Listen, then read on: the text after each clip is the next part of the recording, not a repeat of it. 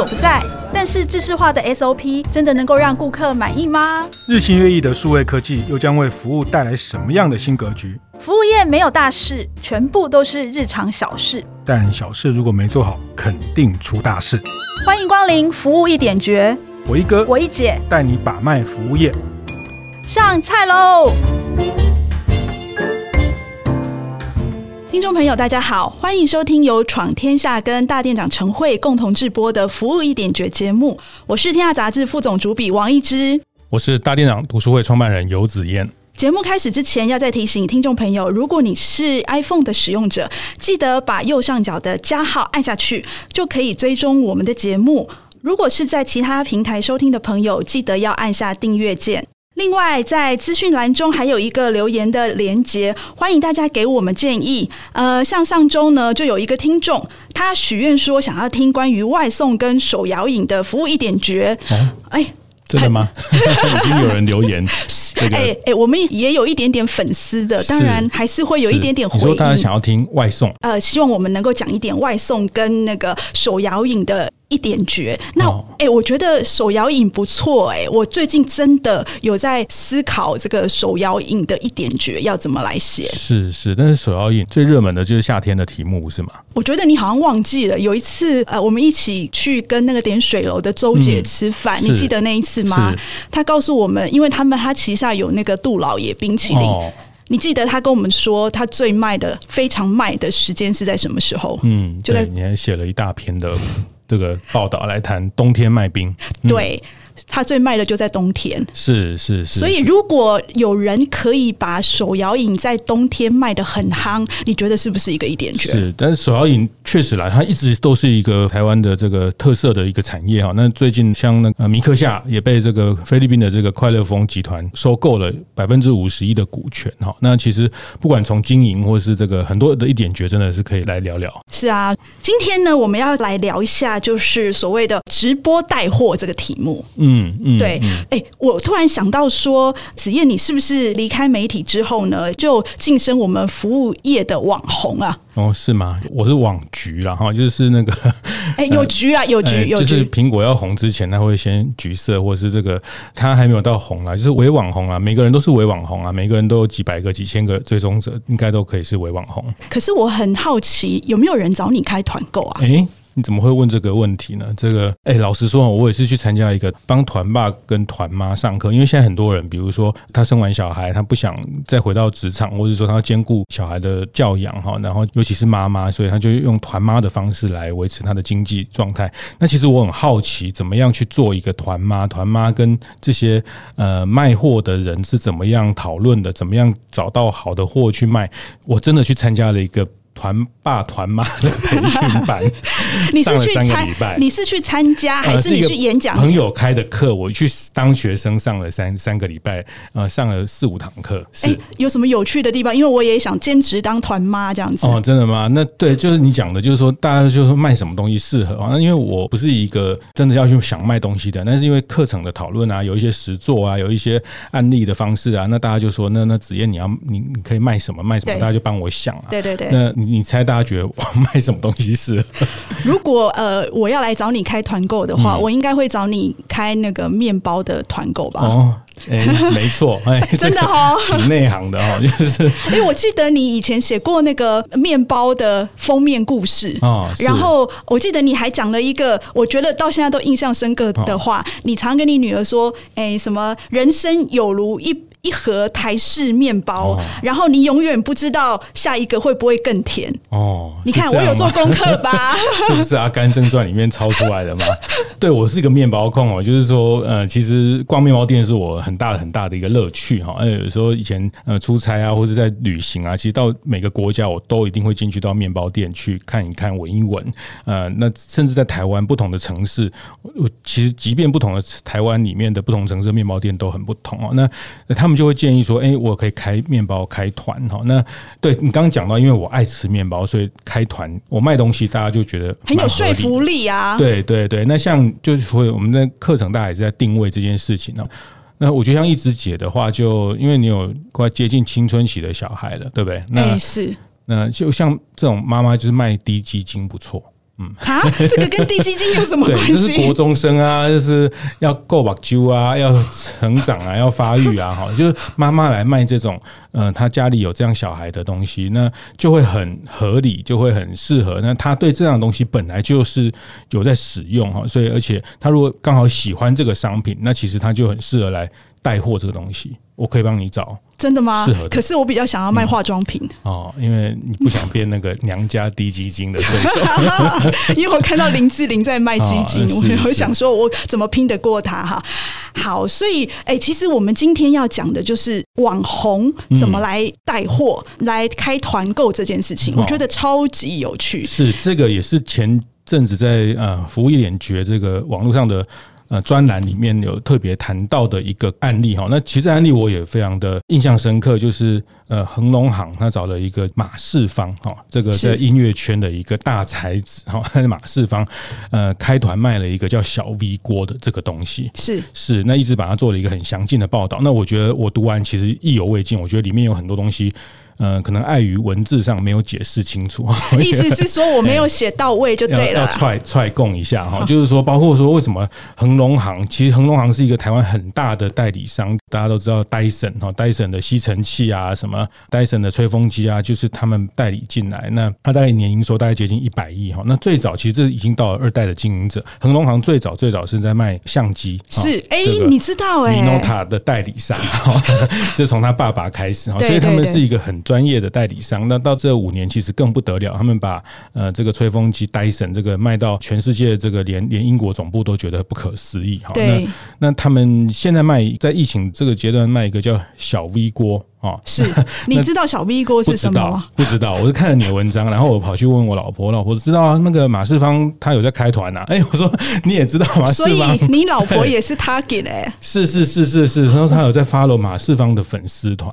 哎，我不知道你们看那个今年的那个金曲奖哦，是是，今年不是那个最佳贡献奖，不是找那个罗大佑。哦，那段好精彩，那个我在 YouTube 上看了两三次，就那介绍罗大佑出场那个引言人哦，是是，就是马世芳，对他有一个广。播节目音乐五四三，是是是是，两两本书在谈流行音乐，台湾的流行文化。其实台湾流行文化也是不得了哈，就是说，其实它对整个华人圈的影响，你到对岸呢，很多都是台湾的华文的创作的源头。那呃，马世芳是这个一个乐评家。是，他是算是乐评家，嗯、但是呢，他在疫情当中呢，就跟我一样在家里煮饭。是，然后他在他的粉丝团呢，就不断的秀他做出来的菜呀、啊，嗯、或是用什么锅啊、哦、什么什么刀啊、什么铲啊之类的。哦、然后我就觉得，哎，还蛮有趣的哦，怎么会自己在那边秀这些东西？然后听说他还把所有的锅具拿出来排排站，这样子、哦、让大家看一下。所以他这样就被恒隆行盯上嘛。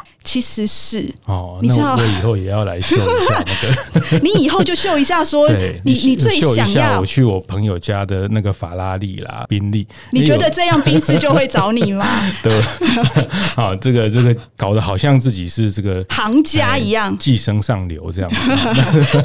但但我跟你说，我觉得马世芳他是真的爱烹饪这件事情，就是说，你从他的粉丝团当中，你其实看到他就是发自内心的沉浸在那种。料理的过程当中，然后他使用，他会真心跟你分享说，他今天买的什么锅具，然后煮出来的那些料理有多好吃等等之类的。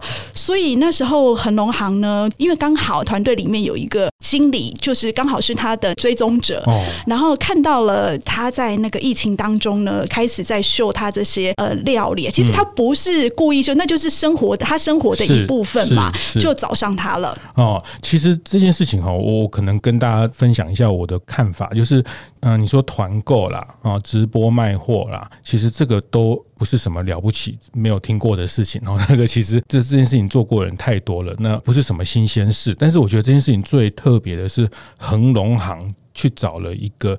这样的 KOL，这样一个呃文青挂的教父来做直播哈。那第一个就是恒隆行，它本身是一个一百亿的公司，是。那它在其实很多的百货它都有门市哈，叫 Hang Style 那个卖它的商品。那它也有很多代理商哈。这但我觉得这很厉害，就是说现在所有的商业已经它 Direct to Consumer 了啊。它就过去的这些代理商，就是大的代理商，他拿到了 Dyson，拿到了 Panasonic 代理，他就是放给经销商就好了嘛。经销商，然后他可能。能在百货公司有设他自己的通路，对，然后然后他可能也会跟 Momo 啊、PC Home 啊这样的呃，我们讲平台合作，电商平台合作。但我觉得这个案例很特别，是他们即便他 年年营收已经一百亿，但他还是 Direct to Consumer，他想要直接的攻到一般消费者的身上，他跳过了他的很多代理商。其实我前阵子跟我们家附近的一家电器行讨论这件事情，他说真的哦，你去问电器行，我们家电器行很厉害哦，是 Local King 啊，他们带他说他也他他还去过恒嗯这个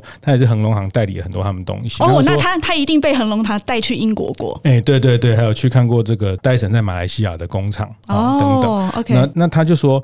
呃，他们中间的这一层其实很有危机感，因为就是说他可能跨过经销商，但是可能服务还是会要找经销商。但总之卖货这件事情，他跨过了，这是我觉得这么大的一个公司，他呃直接想要从消费者这边找到沟通的方式，跟这个消费者的 insight，这是一个。那第二个就是像马世芳这样的人，其实你你就是我到今天还很难想象，呃，就是说包括恒隆行是用什么样的条件请得动他来卖东西，对不对？对。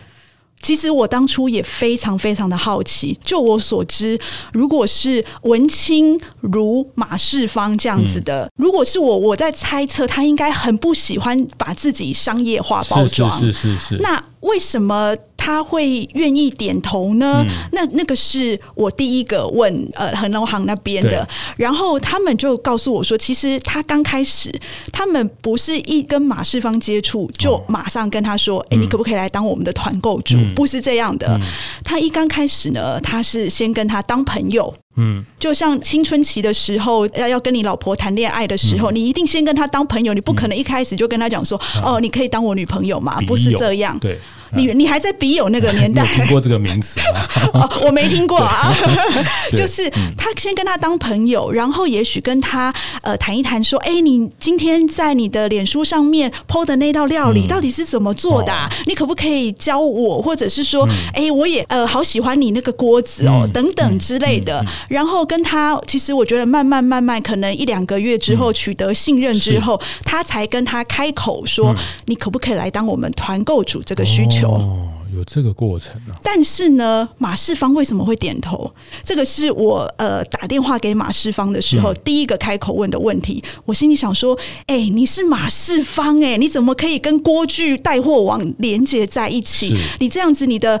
粉丝不会就这样离你而去了吗？嗯、然后马世芳那时候说，其实他老实说，他的确有犹豫了一下。是我猜这个点也是他有思考过的。嗯、但是呢，有一个点让他豁然开朗。哦、那个点就是说，他自己也是真心喜欢小 V 锅这样子的东西。嗯嗯嗯、就是说这个。品牌它的产品呢，是他真的用过，而且非常非常喜欢，想要把它推荐给、嗯、呃，就是他的粉丝，因为他觉得我用了觉得很好，他是至少不会觉得有什么样的问题。再加上他觉得恒隆行也是一个大品牌，嗯、而且他也接受过他们的服务，他觉得哎、哦欸，我的粉丝接受他的服务不会有问题，嗯、所以呢，他就觉得好啊，那不然来试试看。是是，所以他是分享哈，这个也是我上次去上一个团妈的课哈，有一条最重要。哎，我也想去上哎，听你讲成 这样。我介绍，我在跟薛仁杰讲哈，那个就是他最最重要的第一条就是卖你自己喜欢的东西，这个是很重要的。是是，所以你要呃，其实大家做经营，大家都开店也好，那都有品牌的粉丝哈，那你你找你的更认同你的铁粉，其实他都是一个可以去帮你做这样的一种销售的一个用户。没错，所以呃，其实那时候呃，马世芳开这个团购之后呢，嗯、呃，其实马上吸引了很多很多他的脸书的那些粉丝关注，而且就是那个销售量出奇的好，让连恒隆行都非常非常的意外，爆量。爆量，把一个货柜都卖光光，不是一个货柜，真的吗？十一月以前的所有传到台湾的那些船里面的 小 V 锅，全部都是马世芳一个人卖的。我我上去看了一下，因为你的报道，上去看一下，哎，那个一套要三万块。对，一套要三万块。是，老实说，我在之前有看过，但是我还是下不了手。还好，我老婆看到的时候已经卖完了。但是我可以介绍你老婆去那个丽池那边另外一个美食家，他也有在开。但我我觉得这一题很特别，就是说。对，那好，约到他了，找到他，他愿意的，然后呢，然后其实我觉得他这次连整个商品的企划，我也觉得非常精彩哈。那这段待会我们呃稍微休息一下，呃，接下来我们再来讨论这个他怎么把这个东西做得更性感。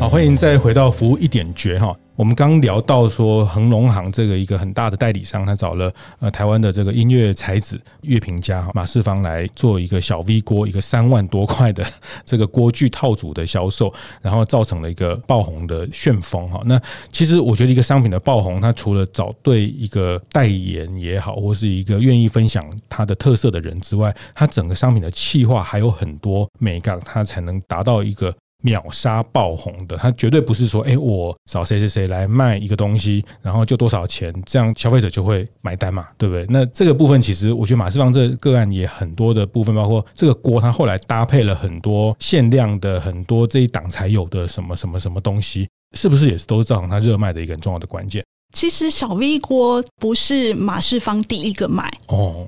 就是说，他不是第一个开团购的那个网红。嗯、其实之前也有很多人开过小 V 锅的团购。嗯、那为什么呃，就是马世芳这一档会卖的特别好呢？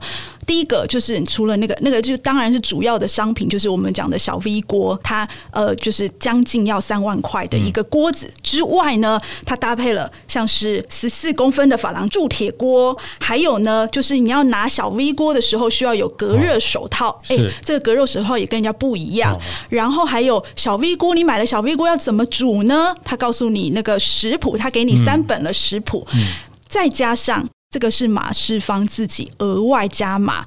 呃，只要是文青挂呢，很多人都知道蘑菇这个品牌。嗯、对对。呃，蘑菇这个品牌呢，其实马世芳自己也非常非常的喜欢。嗯、在光点有一个专柜，台北光点是是是然后呢，他说他恨不得把蘑菇每一个包都买到，哦、是。所以呢，他就觉得说，我到底要怎么跟其他的 KOL 不一样呢？他就想说，嗯，好，那我这一次的 package 呢，我就加上蘑菇的限量背包，再加上蘑菇的。笔记本，这个是马斯方选的，这个是马斯方选的，因为我还是要看一看它到底便不便宜。老实说嘛，你网红开团购，你最起码第一个要件就是便宜嘛。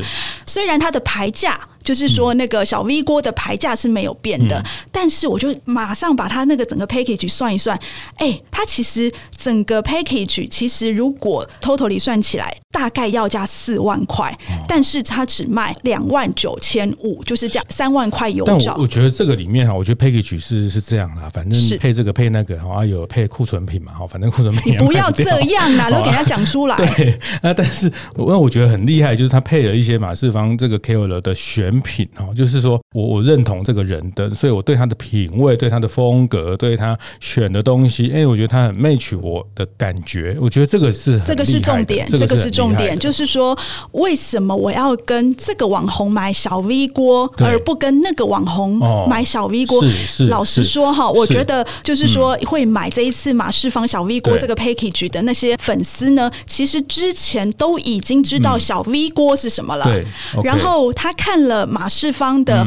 其实我觉得哈，他应该不只是只有看 package，他看到的还有他对马世芳的认同，他会心里想说啊，连他都买了，连他都开团购了，他心里面其实对马世芳是欣赏的、认同的，所以才会下单。这个这个意思讲这个我很同意哈，就是说他大部分我猜应该是对这个东西已经有一些认识的人了，嗯，那所以这个 KOL 扮演一个临门一脚这个角色，对，所以这个企画。这个角色的设定，这个整个 package 的组合，就是那个临门一脚啊，就是呃最重要的那个那个那个火花，或者是那个那个稻草压死骆驼，怎么会想到压死骆驼？就是说压死荷包的最后一根，就是所以他就是那个临门一脚的那个气化的能力，因为大家知道现在做团购做电商。最大的问题就是被比价嘛。反正你任何东西摸摸比一比啊，就再去哪哪里比一比，那、啊、你过几天没有买啊，就别的平台就会丢讯息给你啊。反正现在什么 AI 什么大数据很可怕，然后买贵还会退差价。对对对对，所以你要从这个价格里面跳出来，就是是用这种气化的方式哈，这个其实是很特别的一个操作。但是哈，我觉得恒隆行找马世芳开团购这件事情，我觉得学到的不只有气化这件事情，哦、就是说他们怎么找到这个人。刚刚我们讲，他要真心喜欢嘛，对，对不对，对？你找到真心喜欢你产品的网红，这是第一点。第二个呢，我们刚刚讲到认同，是认同这件事情呢，其实他们做了一个让我觉得还蛮厉害的操作，嗯、就是说他们帮这个网红呢，当他要开团购的时候，他就在他官网里面设了一个隐形卖场。哦，也就是说，只要你看到了我脸书上面的这个开团文，然后你才能够按进去这个卖场的连接。如果你是外面的人，其实你是看不到这个卖场连接的。然后你按进去了之后，你就可以在比如说马世芳专属的卖场里面去购物。其实那种有一点就是，你知道我们喜欢被圈粉，一个同一个社群。哎，你是马世芳的粉丝，哎，我也是，就是到同一个地方。恒隆行也可以帮马世芳圈到一些新的粉哦。其实我觉得也有一点点哎。然后更有趣的是，呃，我问了那些恒隆行开团购那个团队的人哦，我觉得很有趣。我问他说，马世芳在开团购的时候，你们在干嘛？嗯。你们就是看他，就是到底有多少人？业配文，多少人下单吗？他说不是。当网红在开团购的时候，他必须要。呃，紧盯着就是下面每一个粉丝的发问跟留言，当小帮手去对去回应，帮他当小帮手。我说我这个带风向，这个到底有什么？没有带风向？哎，怎么这个都来了？哎，对，这个也是要啦，也是要，反正就是形成一个一个一个在那个社群里面的一个氛围嘛。它其实有还有一点点你刚刚说的临门一脚的功效，就是说，其实哎，你很多人他会问一些就是他自己的疑问，就是说，哎，小 V 锅他真。的煮出来的饭有这么好吃吗？嗯、然后可能下面的人就会呃，就是那个他们里面的人都会帮忙说哦，对。然后或者是他说他到底有多大，会不会很重啊？他就帮马世芳回答，因为其实马世芳他也没有办法了解这么多，不好自己讲。其实我觉得啦，讲白话就是这要有一些呃暗装啦哈。这个 这个在技巧里面 就是要有一些暗装啦，要有一些类小编的角色，然后在里面去回应这个东西，那帮大家呃就是啊你不买，好像就你就落惨了，你就没有跟上。这个就形成一个社群的的一个嗯，反正买东西是这样。我我觉得买东西到这个程度来，就是这些买三万块的小 V 锅的主妇们 或是主夫们哈，其实家里也不缺锅子哈，就是不是为了那个锅子，而是他想要有一个这样的东西。那其实我觉得他背后的。购物的需求已经是一个社交化的部分，就是说，透过社群媒体，透过社交的过程，满足他某一种另外的购物的需求。哈，那所以这里面我会观察到气化啦，那角色啦，哈，那其实他卖的这个是他的生活风格的延伸。哈，就是说，这我认同这个人的生活风格。哈，我认啊，我觉得这个周末带小朋友去礁溪老爷啊，我觉得我好想要像那样。哈，你又帮沈方正执行长 广告了？不用，人家现在客房，人家房间现在都。都订不到，不用我们。你知道他会听，所以故意讲这一趴哈。所以其实就是他，他还是一个生活风格的认同跟延伸哈。那这个认同后面，其实价格的部分就会被。遗忘掉或者相对不是很关键，但是我觉得这里面操作还是很细腻哈，就是说价格部分还是他们用赠品的方式，用选品的方式去让大家很难在其他的人卖小 V 锅同样商品去做比价。但是你有没有发现，就是说其实他用了一个 package 让你呃小 V 锅的牌价其实是没有变的，是是当然，就是说他们不玩市面上所谓的就是团购一定要杀你的价格这样子的方式。那我觉得啦，这个也也跟我们。等一下再讨论另外一个个案也很连结的，就是说，其实我觉得这件事情，他把那几个货柜卖掉之后，这个声量。这个行销的动能才是开始，就是他才是帮这个这个小 V 锅找到了一个开始的呃另外一个行销跟销售高峰的起点而已哈。我觉得他后续的声量啊才会有这个呃一姐啊去报道他，才会有我们的讨论啊。没有，其实我觉得小 V 锅呃其实呃网红去开这个团购完了之后，因为有很多买不到的粉丝，就像我我没有买到，对。呃，我就会想说，哎呀，其实还是会蠢蠢欲动，嗯、你知道，越你知道越限量越买不到，哦、会更让你想要去买。是是，是。所以听那个恒隆行说，后来哦，当那个可以出门了，嗯、有很多人还拿着很多网红开的这个开团购的文章截图，那跑到那个专柜去跟他说：“我要这个，我要这个。”因为 老实说，因为疫情期间他们没有办法出来嘛，就也没有办法找那个专柜的那些柜姐帮他说明。但是呢，他在疫情当中有这些网红呢，帮他呃说一下他的使用心得，然后他就呃疫情结束了，直接走出家门去购买。他的资讯的收集已经完毕了，他去那边只是一个成交而已。啊，就像很多人现在买车，其实都已经网络上全部看完了，现在走进去就是配件多少，什么多少钱，只是谈后面，那不是在要从头去认识这个商品了。所以他这个商品理解的体验的这个消费者旅程已经不太一样了。以前我们都是到现场才去体验，现在其实已经在家里面就已经体验完毕了。是好，那我现在去只是做一个购买。懂。好，那这个就是我觉得也不一定要像恒隆行这么几百亿的公司，或是这么呃，其实像我们也是在大电影读书会里面的伙伴哈，就是嘉义的林聪明砂锅鱼头的嘉慧哈。哦，是是是是。对，那那其实他们在疫情期间也是帮嘉义在地的店家做了一个女流会社，也是用直播去带货，带大家的货哈。那一枝姐把她的这个也写成了服务点觉得一个报道的文章，在几个月前哈，那个点阅率也非常非常的好哈，对，快要一百万的哈。那这哦，你昨天有去看是不是？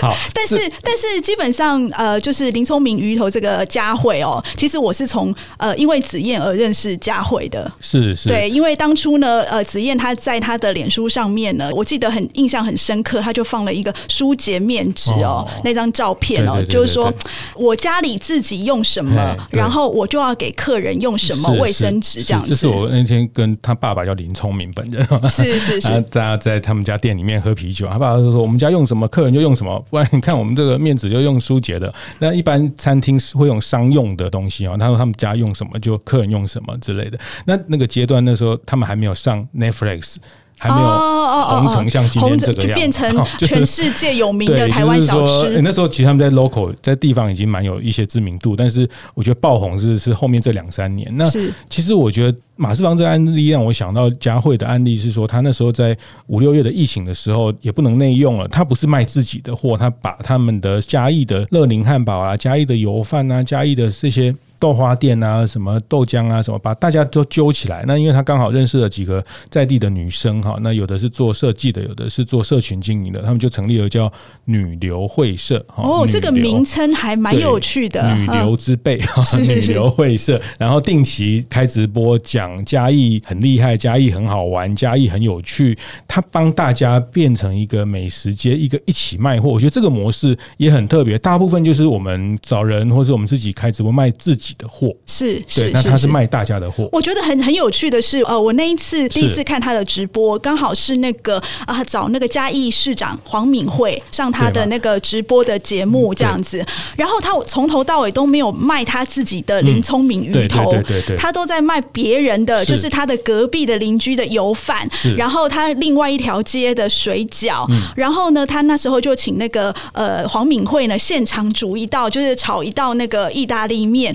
我就觉得很奇怪，你你上直播不是就要卖货吗？为什么呃佳慧从头到尾都没有讲到自己的货？然后我甚至最后还看到他表演那个吞超大颗的鱼丸这样子，我就觉得哎，原来他其实透过直播，其实他在跟大家产生一种互动，然后就是想办法让你深入他的情境里面，然后看着觉得很有趣，是这个很有一点娱乐感啊。我觉得直播的这种带货也是要有一种娱乐感。那他其实带的是一个地方，你看连市长都去，但你自己店家，比如今天你这是林聪明卖自己的鱼头，这个市长怎么可能会去帮忙？那其实我觉得这个事情还是回到这一篇文章，其实值得上去再再点阅看一看他们是怎么样的一家地方名店。那其实地方名店真的不缺流量，也不缺呃大家的这个关注，但是他把大家对他的关注扩散成对整个商圈、对整个在地，地方。我觉得对地方的认同哦，我们刚刚才在就是开始之前，我们才在讲说。哇，那个佳慧等于是整个嘉义市的一个代言人了。对对，那他那时候疫情的时候卖防疫包哈，大家一起的东西放进来，然后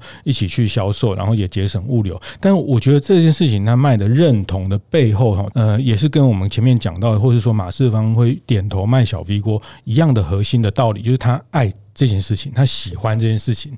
好，那是那就我的认识哈，就是以林佳慧加这个佳慧的，他真的对嘉义的土地有很狂热的热爱。哦，我记得我后来认识他之后，然后去嘉义，他简直把嘉义所有好吃的都搬来。对，他会带你去吃一圈哈，啊，对他 最后再吃他们家的，或者是没有吃到他们家都没有关系。对对，所以他出了书。他的这个世界小吃那本书，他有一本别册，就在讲他整个商圈有什么厉害好吃的。好，那他跟我讲，他在念大学，念真理大学观光系的时候，那时候还要周末还要坐飞机回嘉义，好，水上机场，他要去周末帮家里做生意。回台北的时候，他是带了一堆方块书啊，一堆嘉义的东西啊，去请同学吃。对对对，他说他供给大家的胃，因为他要让大家认识，从吃去认识嘉义，然后暑假就带大家来嘉义玩。哇，当那个 KOL 他就是这个网红哈，他要开团购或开直播的时候，其实他自己要高度认同这个商品。是，你看佳慧对于嘉义的那种喜欢、跟真诚、跟热爱，是我们所有人都比不上。他表达出来，就像马世芳在讲小 V 锅，因为他天天就在用这些东西，他对于一道菜啊，什么该煎的、该炸的什么的这些条件，他本身就是在这个商品的一个很好的使用经验的一个角色。所以，呃，他讲起来又非常自然，自然就有说服力。我觉得在这个网络的时代，非常透明哦。你你稍微掩饰，你稍微演，其实大家都看得很清楚了。对对对，所以他这样的东西，其实都会变形成一个直购、直播销售、直播团购的一个很重要的力量。那他是自己认同了这个东西，那他把这个认同变成一个商品沟通的一个很好的一个元素。所以啊，卖认同呢，才能够避开团购的那种价格战的红海哦。我们还是要走蓝海啦。是是，但我我觉得这一集也是想跟大家分享。我觉得这个时代卖货。呃，在上电商卖货其实是是非常竞争啊，就是前阵子最近这双十一哈，哦，好可怕，那个价格比到很可怕哦，这比较见骨啊。其实我后来有些朋友他们双十一都不做了，因为他觉得根本没有获利哈。但是我觉得呃，拼货不是我们大部分的中小型的店家可以可以做的事情，对。但是你要去附加这个商品的价值，用风格、用气化哦，用这个认同的东西去沟通，其实那个威力蛮可观的。它也一定不会仅限于在那批货。啊，其实比如说刚后面讲的佳慧他们讲嘉义啊，讲这个很厉害。哎，其实讲到后来，我们就会觉得那那那解封就去嘉义走走。是啊，他最近还把那个我整个直播团队要拉到阿里山去开直播。那他对商家对参与者后续的那个长尾的效应很长，他不是只有那一批货卖完，或是多卖了三百个，多卖了五百个，他是后续这个店家的内容在网络上被沟通、被认识，那然后会吸引大家进到线下的消费，进到后续的。再消费的这些可能的，这个都是在这个里面可能去产生的很长远的效应。是没错，所以呃，我们今天呢，把这个网红呢带货它的美感，把它完全的解析清楚，嗯、是，是，然后希望说这个节目呢，能够给大家一些不错的收获。好，今天我们要告诉大家的服务一点诀是，呃，网红直播带货，网红本身也要高度认同产品。那另外一个重点就是卖认同啊，卖商品之外的对个人的认同，对网红的认同，他才能去避开对团购的价格战的这个红海。谢谢大家的收听，如果你喜欢我们的服务一点绝，欢迎留言分享给你身边的亲朋好友跟服务业的伙伴。我是王一之，我是游子燕，服务一点绝，我们下次再见。